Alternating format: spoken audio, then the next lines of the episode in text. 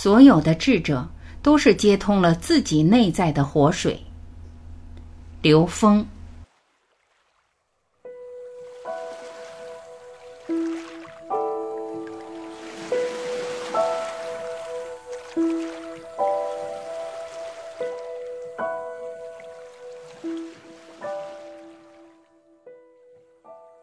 无为境界是一种活水的道。很多系统都在描述同一个事物，只要他们能自圆其说，就一定有能相互印证的关系。在中国道家的传承里，可以看到，老子的时代提出无为的境界是一种活水的道。他的道可道非常道是一种博大，博大道用现在的语言很难表达。而只能自己内在去领悟到的东西。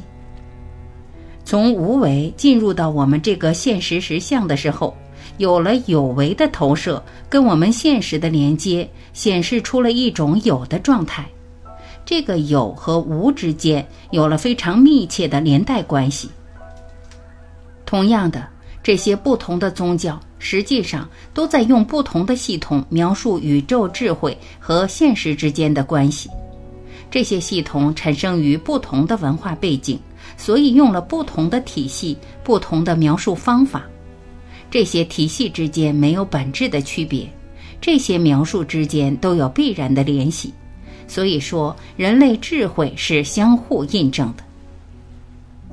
贤者是接通自己内在的活水，用相互印证的概念寻求它们相同而不是不同的地方。用一个简单的例子来比喻，水。当把水理解成一种智慧的描述的时候，所谓的道是活水，宇宙智慧本身即是道，就是活水。所有的贤者都是接通了自己的活水。古往今来的先哲，他们是把自己内在的活水打开了，能直接接到宇宙高维空间的活水。但是徒弟们不见得都走到这个境界，在那个时代，很多弟子为了借这条路找到活水，就将活水引到缸里去接引众生，接引饥渴的人。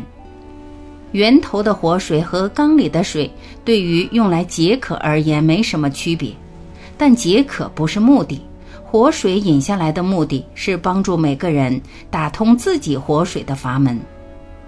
后人虽不能达到这个境界，起码能用水缸里的水来解渴。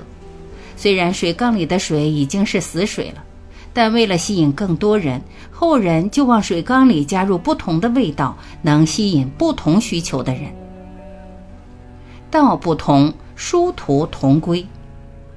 世界上的宗教五花八门，这就是所谓死水变味的时候所带来的现实中的效果。当我们用火蒸馏的时候，出来的水还是纯水，还是道。由此知道，水其实是相同的。从共同点上去超越各自的局限，超越的那部分是我们提升智慧的方向，是向更高智慧提升的唯一通道，即回归我们的源泉，回归我们纯净的本质。所以要求同，这才是道真正的活水。不同的东西接引不同的人进入追求的这条道。所谓“条条大路通罗马”，不同的人适合不同的路，最终能殊途同归。海纳百川，有容乃大。只要建立了人类智慧是相互印证的这个概念，就知道了最基本却很难做到的“有容乃大”。你有多大的包容心，决定了你能走到多高的高度，你的智慧积累到了多高的境界。只有用互证的概念去接纳所有的理念的时候，你的包容才能海纳百川，才能真正的看到别人的价值。那些别的系统在层次上有它绝对的意义存在，这是要被尊重和认同的。只有在彼此尊重、认同的时候，才能共振出一个共性的东西。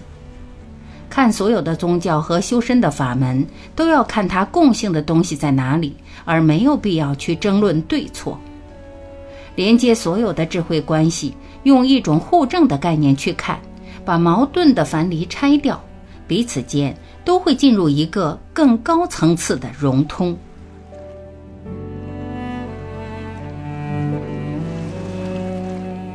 感谢聆听，我是婉琪，再会。